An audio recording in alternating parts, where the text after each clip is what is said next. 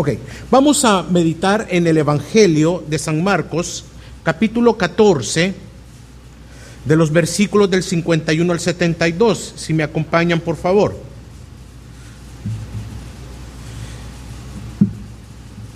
Marcos 14, del 51 al 72. Cuando lo tenga me dice amén. Amén. Dice así, cierto joven le seguía vestido solo con una sábana sobre su cuerpo desnudo y lo prendieron, pero él, dejando la sábana, escapó desnudo. Y llevaron a Jesús al sumo sacerdote y se reunieron todos los principales sacerdotes, los ancianos y los escribas. Pedro le siguió de lejos hasta que dentro del patio del sumo sacerdote estaba sentado con los alguaciles calentándose al fuego. 55. Y los principales sacerdotes y todo el concilio procuraban obtener testimonio contra Jesús para darle muerte, pero no lo hallaban, porque muchos daban falso testimonio contra él. Pero sus testimonios no coincidían y algunos levantándose daban falso testimonio contra él, diciendo, nosotros le oímos decir, yo destruiré este templo hecho por manos y en tres días edificaré otro no hecho por manos. Y ni, y ni, siquiera en este coincidía el testimonio de ellos. Entonces el sumo sacerdote levantándose se puso en medio y preguntó a Jesús diciendo, ¿no responderás nada? ¿Qué testifican estos contra ti? Mas él callaba y nada respondía. Le volvió a preguntar el sumo sacerdote diciendo, ¿eres tú el Cristo, el Hijo del bendito? Jesús dijo, yo soy. Y veréis al Hijo del Hombre sentado a la diestra del poder y viniendo contra con las nubes del cielo. Perdón. Entonces el sumo sacerdote, rasgando sus ropas, dijo, ¿qué necesidad tenemos de más testigos? Habéis oído la blasfemia, ¿qué os parece? Y todo le condenaron diciendo que no era que, que era reo de muerte. Y comenzaron algunos a escupirle, a cubrirle el rostro y a darle de puñetazos y a decirle, profetiza y a los alguaciles y los alguaciles le recibieron, le recibieron a bofetadas. Estando Pedro abajo en el patio, llegó una de las sirvientas del sumo sacerdote y al ver a Pedro calentándose, lo miró y dijo, tú también estabas con Jesús en Nazareno. Pero él lo negó diciendo, ni sé ni entiendo de qué hablas. Y salió al portal y un gallo cantó. Cuando la sirvienta lo vio de nuevo, comenzó a decir a los que estaban ahí, este es uno de ellos. Pero él lo negó otra vez y poco después los que estaban ahí volvieron a decirle a Pedro, seguro que tú eres uno de ellos, pues también eres Galileo. Pero él comenzó a maldecir y a jurar, yo no conozco a este hombre de quien, de quien habláis. Al instante un gallo cantó por segunda vez. Entonces Pedro recordó lo que Jesús le había dicho. Antes que el gallo cante dos veces, me negarás tres veces. Y se echó a llorar. Uno de los peores momentos en que podemos vivir es la traición. ¿Cuántos han sido traicionados? Creo que todos acá, de cierta manera, hemos sufrido eso. Vemos a David en el capítulo 3 del Salmo, en el Salmo 3, que él está siendo perseguido. Y no es cualquier persona que lo persigue. Porque a mí me puede perseguir el vecino, no sé, cualquier otra persona, pero que sea mi propio hijo quien me persiga y me traicione, duele más. Es lo que pasaba en ese momento con David. Así que la traición duele. Ya sea que venga de cualquier persona, pero duele más cuando es un esposo, una esposa, hijos, un familiar que amamos, y aquel gran amigo que consideramos ese amigo, muy cercano. También uno de los momentos que podemos vivir es sentirnos tristes por las cosas cuando no pasan o no suceden como nosotros las hemos planeado, las hemos organizado. Esto puede traer a nosotros una de las armas más potentes que Satanás usa contra los cristianos y es el desánimo. Yo he escuchado y quizás usted puede, más de alguna vez ha dicho, qué desanimado me siento. Hoy no quiero ir a la iglesia. El desánimo puede venir, como le digo, de desde no leer la palabra, asistir un domingo en busca del Señor, de buscar su palabra, buscar su voluntad.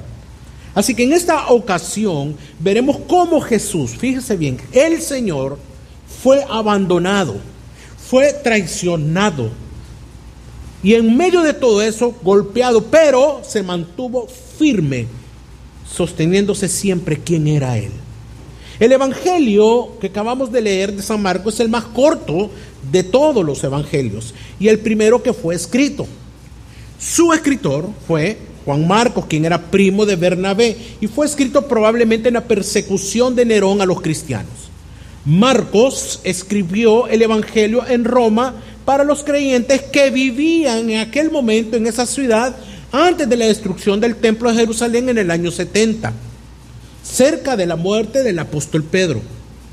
Fue escrito con un propósito para presentar por escritos la vida y hechos y muerte y resurrección de nuestro Señor y es el que más narra, si usted lo lee, los milagros de él.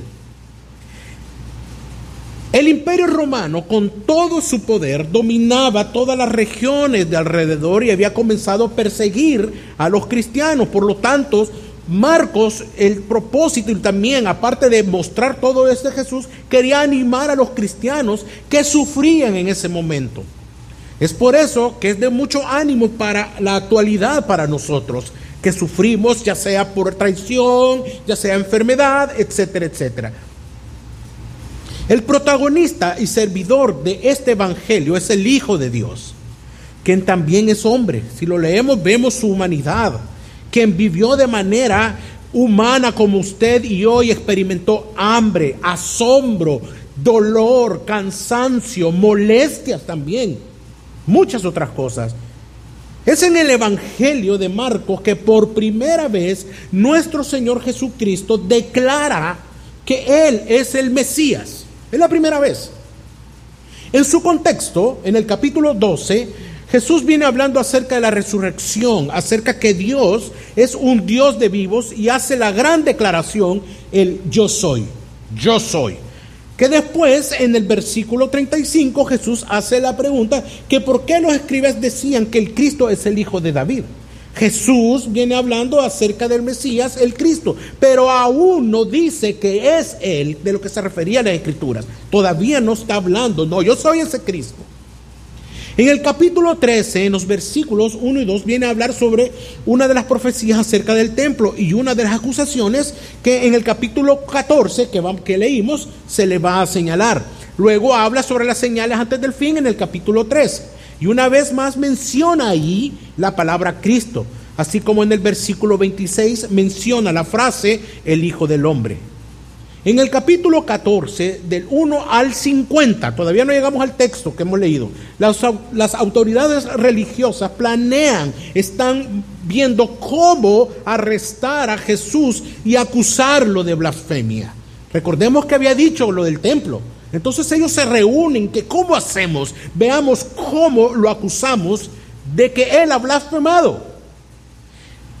Jesús es ungido por la mujer, después es ungido por la mujer en Betania, ya que está pronto a ser entregado. Judas ofrece ante los sacerdotes entregarlo.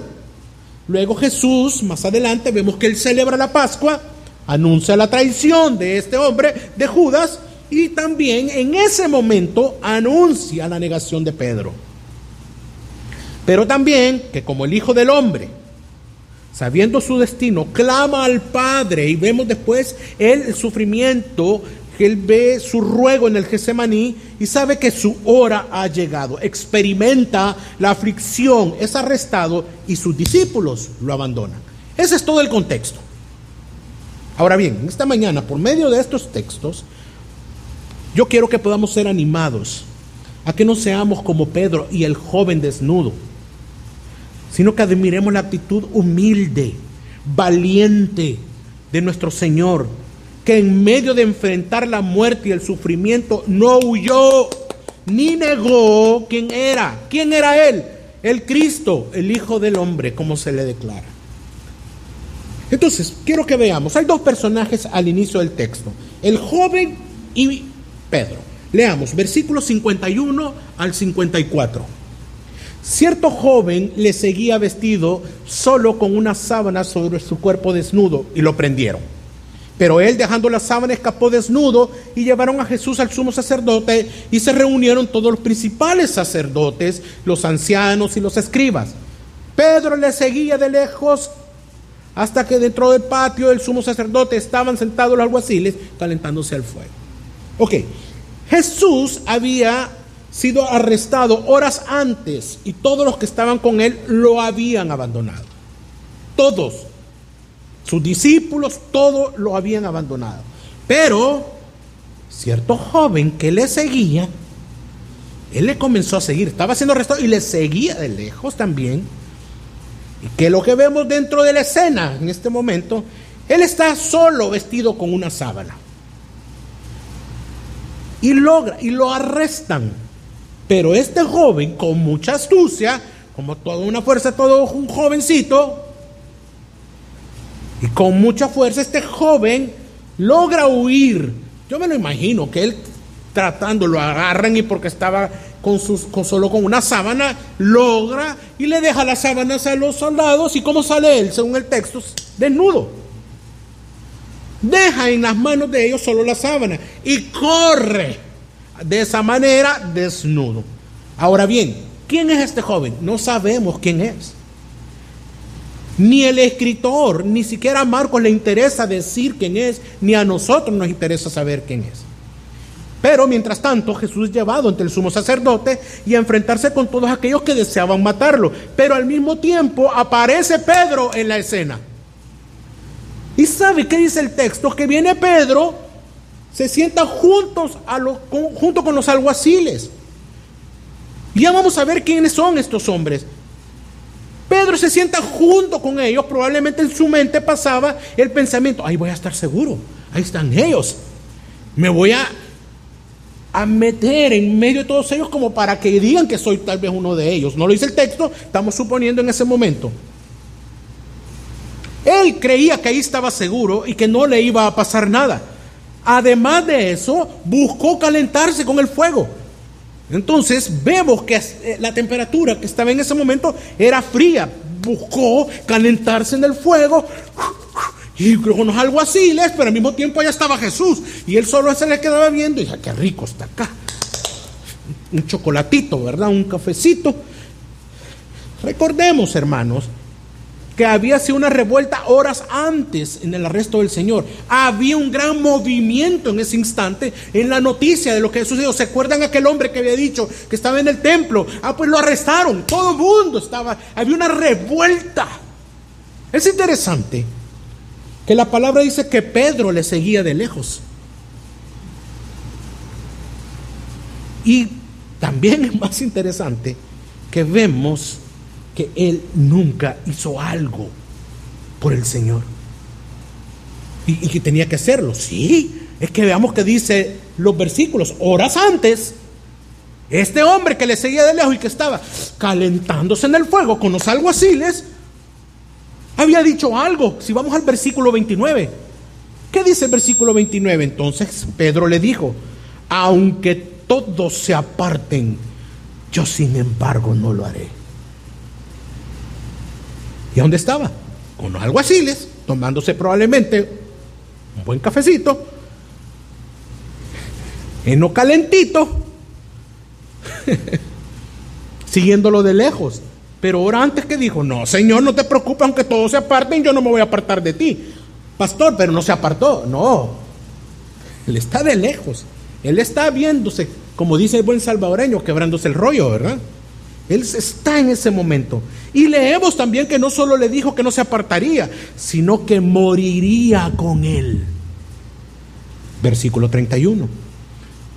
Pero Pedro, y mire la palabra que sigue, con insistencia, con insistencia. Usted sabe que una persona que como insiste, mi hijo, veamos los hijos, ay papá, ¿y me vas a llevar? Sí, te voy a llevar. Y a lo segundo, pero ¿y papá, ¿estás seguro que me vas a llevar? Sí, vamos a ir solo va a tomar agua y regresa. Y me vas a llevar. Tú me dijiste, me diste tu palabra. Sí, ya te dije que sí. Vaya. Pero ¿verdad que va insistente? Y vemos acá que con insistencia, dice el texto, le repetía, aunque tenga que morir contigo, no te negaré, no me apartaré como los demás, Pedro. Sin embargo, yo no lo voy a hacer. El versículo 29 y el 31 le dice, después no solamente que no se iba a apartar, sino que aunque tendría que morir contigo, no te voy a negar. Y, todo también decía, al escucharlo a Pedro, dijeron, ah, pues yo también. No, si este quiere salir en caballito blanco, yo también, yo también, Señor, igual que Pedro, no te vamos a dejar. Y fueron los primeros que lo dejaron. Ahora bien, esto es muy diferente a decir no me va a apartar de ti. Usted puede decirle a cualquier no, yo no me aparto de ti, no te preocupes. Porque esta declaración, Pedro podía tener la opción de que se le había olvidado decirla. Pero cuando el texto dice que insistía, moriré contigo, es muy diferente al decir no te negaré. Queda más grabada en la mente de la persona. Estaba dando su palabra. Este es el primer escenario. Vemos al joven huyendo desnudo. Y vemos a Pedro siguiendo de lejos al Señor. Ahora bien, hermanos, ¿cómo está su relación con el Señor? Podría ser que usted asista todos los domingos acá a la iglesia. Puede ser que usted se esté discipulando. Usted puede estar sirviendo al Señor. Bueno, de hecho usted puede estar hasta predicando. Usted puede estar ofrendando generosamente, pero vive siguiendo de lejos al Señor. ¿Es así su relación con Dios? El hecho que yo esté aquí predicando en este púlpito no significa que tenga una gran relación con Dios. Porque aquí no soy un santo. Ni nadie, solo santo es el Señor. Usted puede estar tocando un instrumento, usted puede estar haciendo lo que sea para el reino de Dios, pero no necesariamente con una relación íntima con el Señor. Puede estar como Pedro, siguiéndole de lejos. O, o quizás es como la relación del joven que huyó, que frente al problema, a la crisis, al desánimo, a la traición, huye, corre sin importarle nada y ya no considera al Señor. Tenemos que analizarlo, no solamente juzgar a Pedro y a joven, tenemos que vernos nosotros en ese espejo. Ahora veamos la siguiente escena. Hay una, la siguiente escena es poderosísima. Hay alguien acá en la siguiente escena, admirable. Esta persona es valiente. Leamos, veamos del 55 al 65. Y los principales sacerdotes y todo el concilio procuraban obtener testimonio contra Jesús para darle muerte, pero no lo hallaban, porque muchos daban falsos testimonios contra él, pero sus testimonios no coincidían. Y algunos levantándose daban falso testimonio contra él, diciendo, nosotros le oímos decir, yo destruiré el templo hecho por manos y en tres días edificaré otro no hecho por manos. Y ni siquiera en esto coincidía el testimonio de ellos. Entonces el sumo sacerdote levantándose se puso en medio y preguntó a Jesús diciendo, ¿no respondes nada? ¿Qué testifican contra ti estos? Mas él callaba y nada respondía. Le volvió a preguntar el sumo sacerdote diciendo, ¿eres tú el Cristo, el Hijo del bendito? Y Jesús dijo, yo soy y veréis al Hijo del Hombre sentado a la diestra del poder y viniendo con las nubes del cielo. Entonces el sumo sacerdote, rasgando sus ropas, dijo, ¿qué necesidad tenemos de más testigos? Habéis oído la blasfemia, ¿qué os parece? Y todos le condenaron diciendo, este reo de muerte. Y comenzaron algunos a escupirle, a cubrirle el rostro, a darle puñetazos y a decirle, profetiza y los alguaciles le recibieron afetadas. En esta narración vemos que hay un complot contra el Señor. Estaban reunidos los principales y todo el concilio.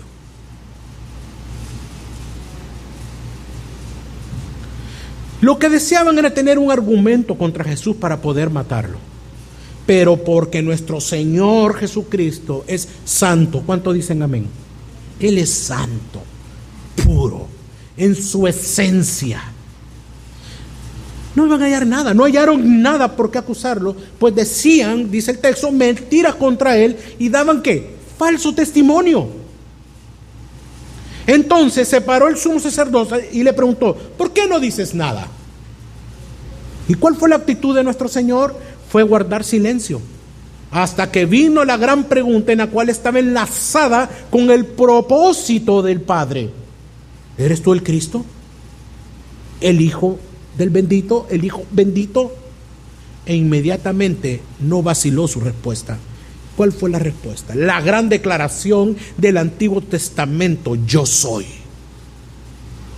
Y veréis al Hijo del Hombre sentado a la diestra del poder y viniendo con las nubes del cielo. La acusación era porque Jesús decía ser el Mesías, el Cristo, el Salvador de Israel. Jesús declara por primera vez esto en el Evangelio, que es de él quien estaba hablando el capítulo 7 de Daniel. En Daniel capítulo 7, versículo 13 dice, seguí mirando en las visiones nocturnas y aquí con las nubes del cielo venía uno como hijo del hombre que se dirigió al anciano de días y fue presentado ante él. El rey de Daniel 7, que acabamos de leer, tiene cumplimiento en Marcos 14.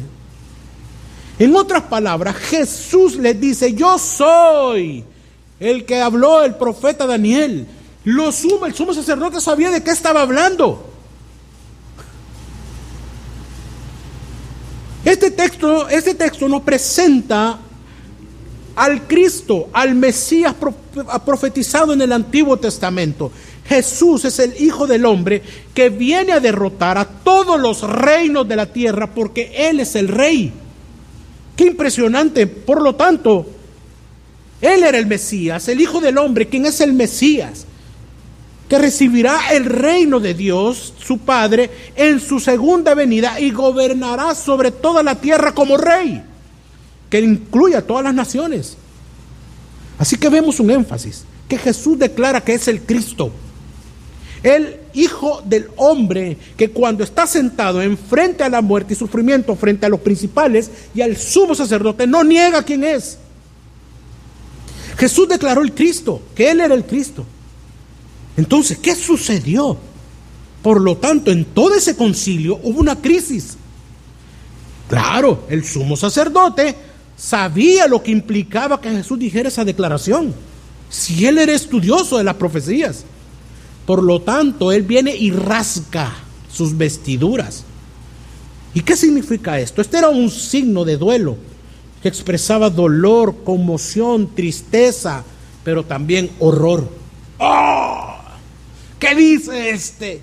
Y hacer eso el sumo sacerdote, todos tenían que decir, wow, lo que entonces, lo, si el sumo sacerdote hace esto, es porque la declaración de este hombre ha impactado, ¿qué ha sucedido? Y porque todos sabían la declaración de Daniel 7, todos estaban conmocionados, había crisis en ese momento. Realmente la declaración del Señor había llegado a lo más profundo del sumo sacerdote. Así que tuvieron un acuerdo. Se pusieron de acuerdo. ¿Y cuál fue el veredicto? La muerte. Porque ha blasfemado. Porque ha ido en desacuerdo a la ley. Ha blasfemado ha dicho blasfemia. Y fue allí donde comenzaron a, ¿qué dice el texto? A escupirle, hermanos.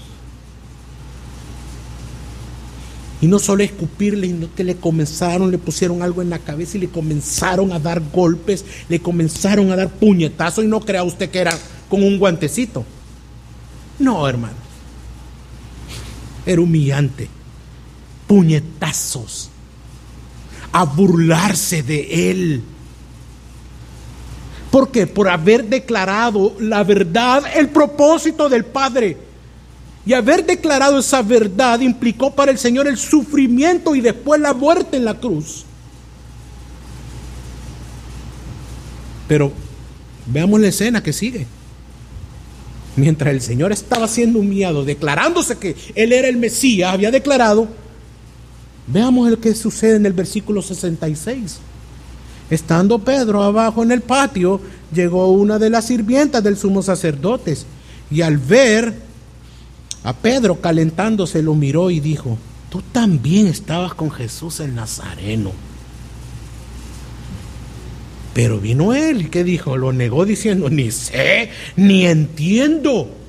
Oiga la palabra que usa, no sé, ni siquiera comprendo lo que me estás diciendo, mujer. No sé, ni entiendo de qué me hablas. ¿Qué había dicho antes? No sé, no, no sé qué me estás diciendo. Y salió al portal y un gallo cantó. 69. Cuando la sirvienta lo vio de nuevo, es que esa mujer era, mire, se dijo, este me parece, este barbudo me parece conocido. Y lo siguió y volvió en el 69 y le dice, lo vio de nuevo y comenzó a decirle que estaba, que estaba ahí, este es uno de ellos. Y viene en el 70 y dice, pero él lo negó otra vez. No, no, no, no, no, no, no. Y poco después los que estaban ahí volvieron a decirle a Pedro, yo seguro que tú eres uno de ellos, pues también eres Galileo, tenés una entonación como los de San Miguel, ¿verdad? Pero él comenzó a maldecir, oiga, lo que salió de Pedro. Comenzó a maldecir y a jurar, yo no conozco a este hombre de quien habláis. Al instante un gallo cantó por segunda vez, entonces Pedro recordó lo que Jesús le había dicho, antes que el gallo cante dos veces me negarás tres veces. Y se echó a orar, a llorar. Vemos en estos textos que Pedro aún no había entendido quién era Jesús. Recordemos que Pedro, al inicio, ¿a dónde se fue a sentar? ¿Junto a quiénes? A los alguaciles. Se fue a calentar. Mientras el Señor estaba recibiendo injurias, toda clase de golpes, burlas. Había un decreto contra él, la muerte. Y una mujer llega a Pedro y le dice, le reconoce y le dice que lo había visto con el Señor. Pedro lo niega. Y no solo bastó negarlo, sino que dijo otras cosas, como dice el texto. Ni sé ni entiendo de qué hablas. La actitud de Pedro fue porque sería desenmascarado de quién era él. Un seguidor de Cristo, le seguía de lejos. Era un egoísmo tan grande. La misma mujer lo ve nuevamente y empezó a decirle a todos, miren, que él era uno de ellos. Pedro lo volvió a negar mientras cerca de ahí el, el Señor estaba recibiendo, estaba siendo golpeado. Minutos después, los hombres que estaban alrededor, ahora ya no le van a preguntar si tú eres el que estabas ahí, sino que ahora estaban dando por sentado y estaban asegurando que era uno de ellos por ser que Galileo. A lo que Pedro dijo, ay, es que los galileos hablan así. No, tengo que, tengo que probar que no soy Galileo y que no estoy con, con los cristianos. ¿Y qué empezó a decir? A maldecir. A quererse aparecer como el mundo. Y a jurar y decir que no conocía al hombre que estaban escupiendo. Pedro, quien había dicho que si era posible moriría junto con él y por él, había maldecido, había jurado. Y esto, lo que había dicho Pedro en su contexto religioso, que el maldecir era más fuerte que un juramento. Si lo que decía no era cierto, Pedro se estaba poniendo bajo la ira de Dios. Entonces los, los, eh, la gente que estaba allí a su alrededor sabía que eso tenía una connotación fuerte y por eso se callaron. Yo quiero que veamos entonces, hermano, los contrastes. Iglesia, qué privilegio es poder ser en este día testigos de todo lo que sucedió en todo ese capítulo 14 y ser testigos entonces de la valentía de alguien que fue nuestro Señor. Vemos a un joven que seguía a Jesús, pero que huye desnudo al ser arrestado, como también a un Pedro que lo sigue de lejos al inicio, pero que hace lo mismo que el joven. Él había prometido no abandonarlo y lo abandonó y lo negó. Vemos los dos.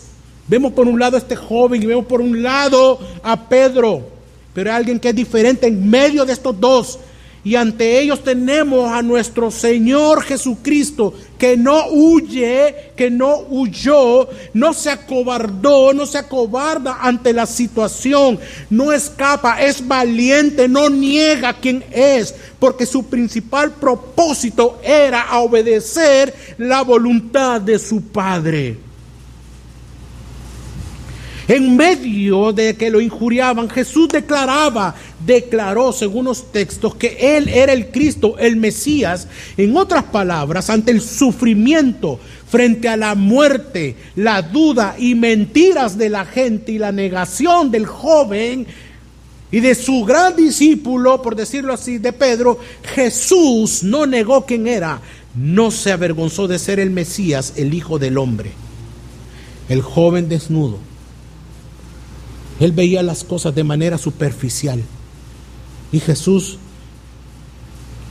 no lo hacía de esa manera porque ve las cosas de forma diferente. La ve como Dios, la ve como rey que es. Pedro y el joven, hermanos, son ejemplos negativos para nosotros como creyentes. Marcos usa a este joven como ejemplo. Lo usa como ejemplo de algunos cómo se apartan del Señor al igual que Pedro. El joven tiene una función en el texto. Solo tiene una. Huir. Mostrarnos cómo muchos cristianos huyen ante las pruebas, ante el desánimo, ante cuando ve la persecución.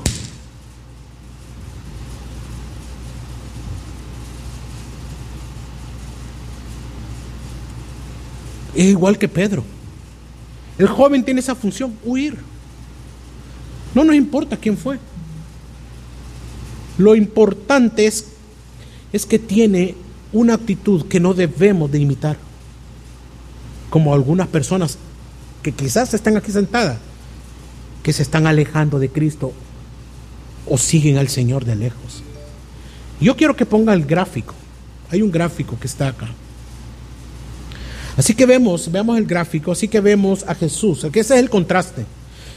Vemos a Jesús que cuál era su acusación, si era el Mesías. ¿Cuál fue la acusación a Pedro? Que si le conocía. ¿Cuál fue la respuesta del Señor? Yo soy. ¿Cuál fue la respuesta de Pedro? No sé quién es.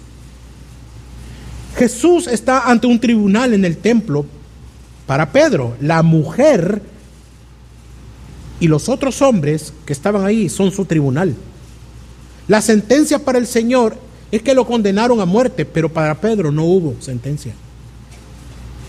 Jesús recibe golpes y escupidas. Pedro no recibe nada. De hecho, recibió un fuego muy caliente. Porque quien estaba llamado a morir era Jesús y no era Pedro. Observamos en los, extremos a dos personas que huyen, se apartan, lo niegan, pero vemos en el centro a nuestro Señor que fue valiente, enfrentándose a quienes lo odiaban en medio de mentiras, en medio de los golpes y las escupidas, el abandono y sufrimiento, no niega quién era. Yo soy el que habla Daniel 7. Yo soy el libertador. Yo soy el Mesías. Yo soy. En la cual la iglesia va a ser edificada, como lo dice Mateo 16. Ninguna arma forjada va a estar contra la iglesia. Y edificaré mi iglesia, dice en el versículo 16, hablando de él, edificando. Que hasta el día de hoy, en esta mañana, ¿quién está edificando la iglesia de Apopa? La palabra, Cristo. Es por eso que en este texto nos anima a que no seamos como Pedro y el joven, sino que admiremos a Cristo, que admiremos la actitud humilde, pero también valiente del Señor, que en medio de enfrentarse ante las injurias, eh, a la muerte, al sufrimiento, a la mentira, a la traición de un discípulo y del otro, no huyó quien era, no negó quién era, el Cristo, el Hijo del Hombre. Sin esa actitud valiente del Señor, nosotros no hubiésemos sido redimidos, perdonados, salvados y no estuviésemos acá. Yo no estuviera acá predicando, ni usted estuviera ahí sentado escuchando la palabra. En el versículo 62 dice, Jesús dijo, yo soy, yo soy, y veréis al Hijo del Hombre sentado a la diestra del poder y viniendo con las nubes del cielo. Con esta declaración Cristo se entregó a la muerte. Por eso que no existe nadie, no existen ritos, no existe religión que pueda lavarnos de nuestros pecados. Solo Jesucristo, que murió, que no huyó, no rehusó ir a la cruz, no cayó, sino que fue golpeado, escupido y al mismo tiempo se humilló. Dice Filipenses capítulo 2, versículo 8.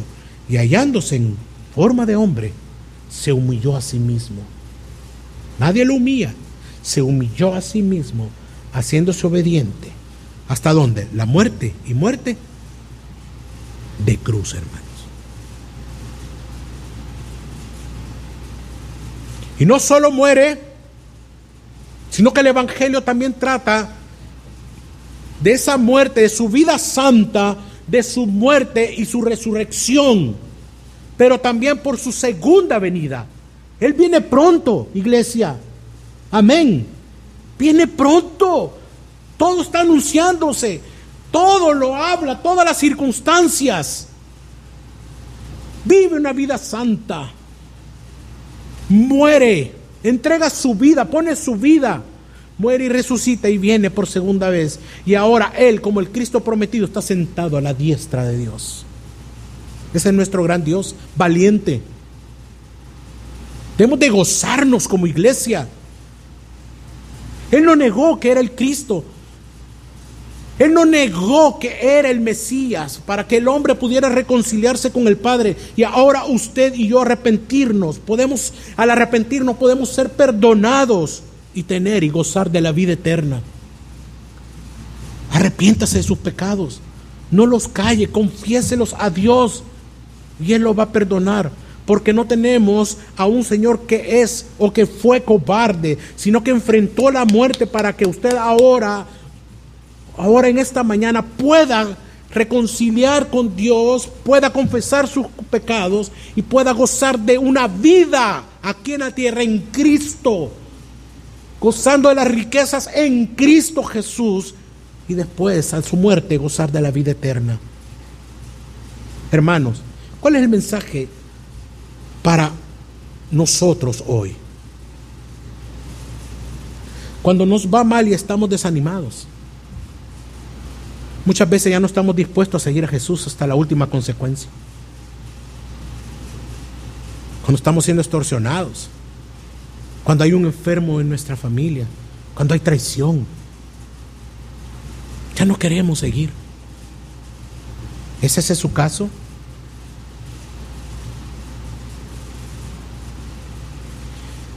Yo estaba recién convertido.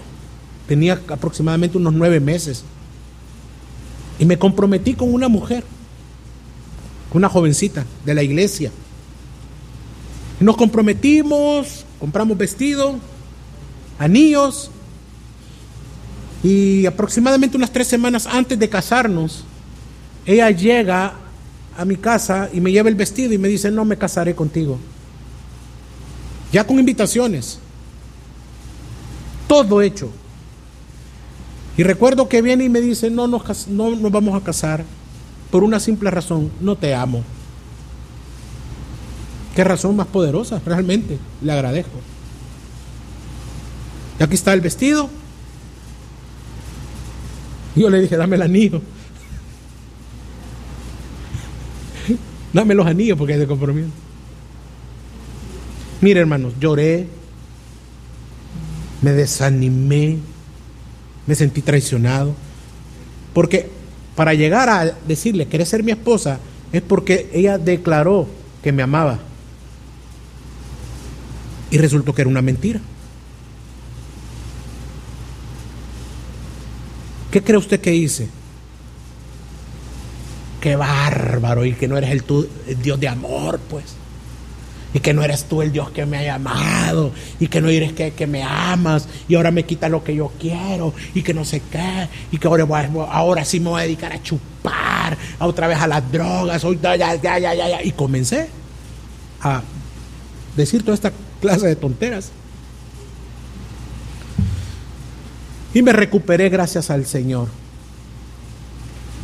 15 años después estando trabajando en el tribunal donde trabajaba me recuerdo que estaba escribiendo a máquina y entró una niña preciosa, única, bella, hermosa, con una nariz casi perfecta para, a mi gusto.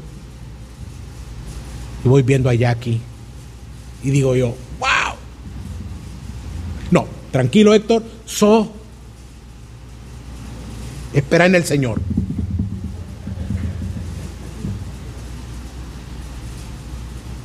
Y resulta que hoy tengo tres hijos preciosos con esa mujer. Pero no acaba la historia ahí. Conozco y me piden consejería. Y conozco a un hombre que me dice que se casó y que lo traicionaron. Y comienzo con la consejería. Y que su esposa lo traicionó y que su esposa cae, y que su esposa lloraba y sufría. Y me enseña la foto y era con la que yo me iba a casar. Y me quedo yo impactado. Claro, yo no le dije. Ni tampoco le dije de la que me salvé, hermano. Gracias. No. Pero solo yo sabía. Yo dije, hoy entiendo muchas cosas. Solo veo atrás mi vida y dije yo, y veo a Jackie. No le, me dolió lo que estaba pasando a mi hermano, pero uno muchas veces no entiende los propósitos, hermano. Tal vez tú puedes estar sufriendo en este momento. Estás desanimada. No huyas. No seas cobarde. Sé valiente. Mira al Señor. Era humano, como el texto nos dice. Él, eh, Marco nos muestra la humanidad también del Señor que sufrió, le dolía, se regocijaba, se alegraba, tenía hambre. Estuvo con sus discípulos en la cena, en la última cena se gozó con ellos y vio la traición, todo lo que venía. Lo vemos en el, Getsemaní diciendo, Señor, pasa de mí esta copa, pero haz tu voluntad. Vemos todo eso. Entonces Él nos da ejemplo. No se desanime. Usted tiene el más grande en nosotros, habitando en nosotros, su Espíritu Santo que nos fortalece. Hoy no lo entiende, Después, si Dios quiere, le va a mostrar por qué pasan ciertas cosas en nuestras vidas. El, joven hizo lo mismo que Pedro. Huyeron los dos. Por eso que Pedro y, el joven son ejemplos de que nosotros no debemos de, seguir. Seremos como Pedro, usted como Pedro, que lo niegue se avergüenza, duda de él, que lo va a sostener, cuidar, proveer y por eso se molesta y deja muchas veces de asistir a la iglesia, de discipularse, deja de servirle, está más atento y pone sus oídos a lo que dice el internet, a lo que dice Facebook, a lo que dice Twitter, a lo que dice el ambiente político, todo, que lo que dice el Señor. ¿Ama usted al Señor más que a los políticos actualmente? ¿Es seguidor usted de un partido de unos hombres o de Cristo, de quién usted es, de quién depende. ¿En quién está poniendo su confianza en este momento de pandemia? En este momento de crisis, inseguridad que estamos viviendo como el Salvador que somos este país. Una vez más, en hombres con poder, hombres que son mortales, Hermanos, el poder es momentáneo, pero Jesús y su palabra dice la Biblia que son para siempre. Confíe en el Señor. Amén. En medio del sufrimiento no huya. No blasfeme contra el Señor. Mire a Cristo, se mantuvo fiel hasta la muerte para darnos salvación, para bendecirnos hoy en día con su palabra. Mire cómo nos ha provisto a muchos en pandemia Usted no le faltó comida en la cuarentena. Y si le faltó, vio cómo proveyó el Señor a su mesa. Él es el autor de la salvación. ¿Cree eso? ¿Cree eso, hermanos? Pero hay implicaciones de seguir a Jesús. Hay implicaciones de ser valientes como Él. Y es que tendremos persecución. Y no, pues, no solo por parte de los inconversos, sino que también de nuestros propios amigos, de nuestra familia. Ay, otra vez ya ibas a la iglesia. Ay, ahí estás otra vez. De su propio esposo, esposa. ¿Cómo reaccionamos ante esas verdades de la Biblia y ante las mentiras y las acusaciones de los demás? Recuerde que el Espíritu Santo nos dará las fuerzas y la, y la convicción para no negar al Señor. Hermanos, Quizás usted piense no tener ese valor para mostrar ese carácter ante las circunstancias difíciles, porque Jesucristo fue quien las vivió y las mostró. Pero recordemos a todos aquellos hombres también que por fe y convicción de la obra del Espíritu Santo en sus vidas no lo negaron, no se acobardaron, fueron valientes, aún en medio de la persecución y la muerte. Jamás eran como Cristo, lo sabemos, pero dieron su vida por proclamar el Evangelio. Quiero citar las famosas palabras de Lutero, cuando fue llamado para ser juzgado ante la dieta de Worms, para que se retractara de los escritos y enseñanzas sobre la justificación en la sola fe. Dice, a menos que se me convenza mediante testimonios de las escrituras y claros argumentos de la razón de que estoy en un error, porque no le creo ni al Papa ni a los concilios, ya que está demostrado que a menudo han errado contradiciéndose a sí mismos, no puedo retractarme de nada, porque sujeto estoy a los textos de las sagradas escrituras que he citado y mi conciencia está cautiva de la palabra de Dios, porque hacer algo contra la conciencia no es seguro ni saludable. No puedo hacer otra cosa. Esta es mi postura. Que Dios me ayude. Amén. Lutero es un ejemplo, no huyó, sino que con valor le dio gloria a Dios y honra ante las mentiras y las herejías de Roma. Hermanos, no somos perfectos, probablemente vamos a caer en huir. Probablemente vamos a volver a negar al Señor con nuestras actitudes, con nuestra vida. ¿Por qué? Porque somos pecadores. Pero cada vez que peque, corra. No se quede como el joven, como Pedro, sentados, huyendo. Corra al trono de la gracia. Pida perdón. Porque ese perdón que le dio hace dos mil años en la cruz, que perdonó todos sus pecados, es el mismo que está vigente todos los días. Todos los días cuando peca. Cuando ve pornografía, cuando adultera, cuando miente, cuando pecamos. Corra, aunque la acusación es hipócrita. Ahí va otra vez, mentiroso, sin, quizás ni sos cristiano. No huya. Corra delante del Señor, póstrese ante Dios y pídale perdón. No somos perfectos, pecamos, pero también debes de saber que ante eso tenemos su perdón. Pedro fue perdonado después, se recuerda, porque la historia con Pedro no termina ahí. Cuando resucita el Señor, Pedro, me amas. Imagina el Señor tan precioso. Ni siquiera Pedro llegó a decirle, perdóname, no. Él va a nosotros. Él nos amó primero, dice la Escritura. Pedro, ¿me amas? Sí, Señor, te amo. Pedro, ¿me amas? Señor, te amo. Pedro, ¿me amas? Tú sabes, Señor.